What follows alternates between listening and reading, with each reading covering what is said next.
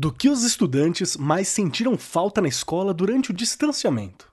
Olá, eu sou Marcos Keller, apresentador do Arco 43 Podcast, e vim aqui responder ao X da questão de hoje. Começa agora o X da questão. Saudade. Sentimento que todo mundo já experimentou um dia, motivado pela falta de um ente querido, de um lugar, um objeto perdido, uma memória amável e até de coisas jamais vividas. Saudade.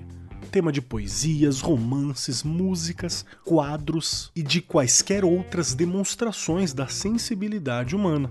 Saudade. Palavra de língua portuguesa conhecida por ter a definição mais exata do que essa nostalgia e sensação de falta que inclusive é cheia de mitos sobre não ter similares precisos em outros idiomas. Saudade é algo tão especial pra gente que no dia 30 de janeiro tem uma data para ser comemorada. Aliás, o Dia da Saudade, depois da pandemia e do distanciamento social, ganhou um novo significado, seja em casa ou na escola.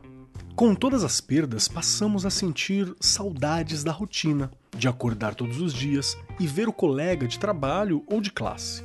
Saudade de assistir a aula do professor de história ou do professor de português. Saudades de se reunir em grupo no intervalo e poder tocar as pessoas sem medo de uma doença. Saudades de sorrir sem uma máscara para cobrir o sorriso. Saudades de estar na frente de uma sala de aula cheia e rir com as piadinhas bobas dos alunos lá do fundão. Saudades do futuro, que por inúmeras variantes soa tão indeterminado, mesmo com os passos dados graças à vacina. Neste ano, esta data comemorativa deve nos lembrar de que, para lidar com a saudade de forma saudável, é preciso, primeiramente, se permitir sentir, acolher entender que este sentimento é natural e inevitável.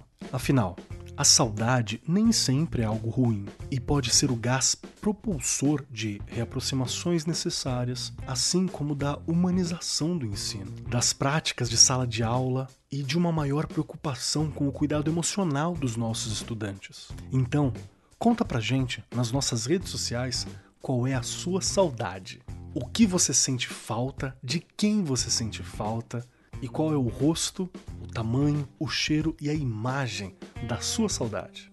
Eu sou Marcos Keller e esse foi o X da Questão, as pílulas quinzenais do Arco 43 Podcast. O X da Questão, por Arco 43, o podcast da editora do Brasil.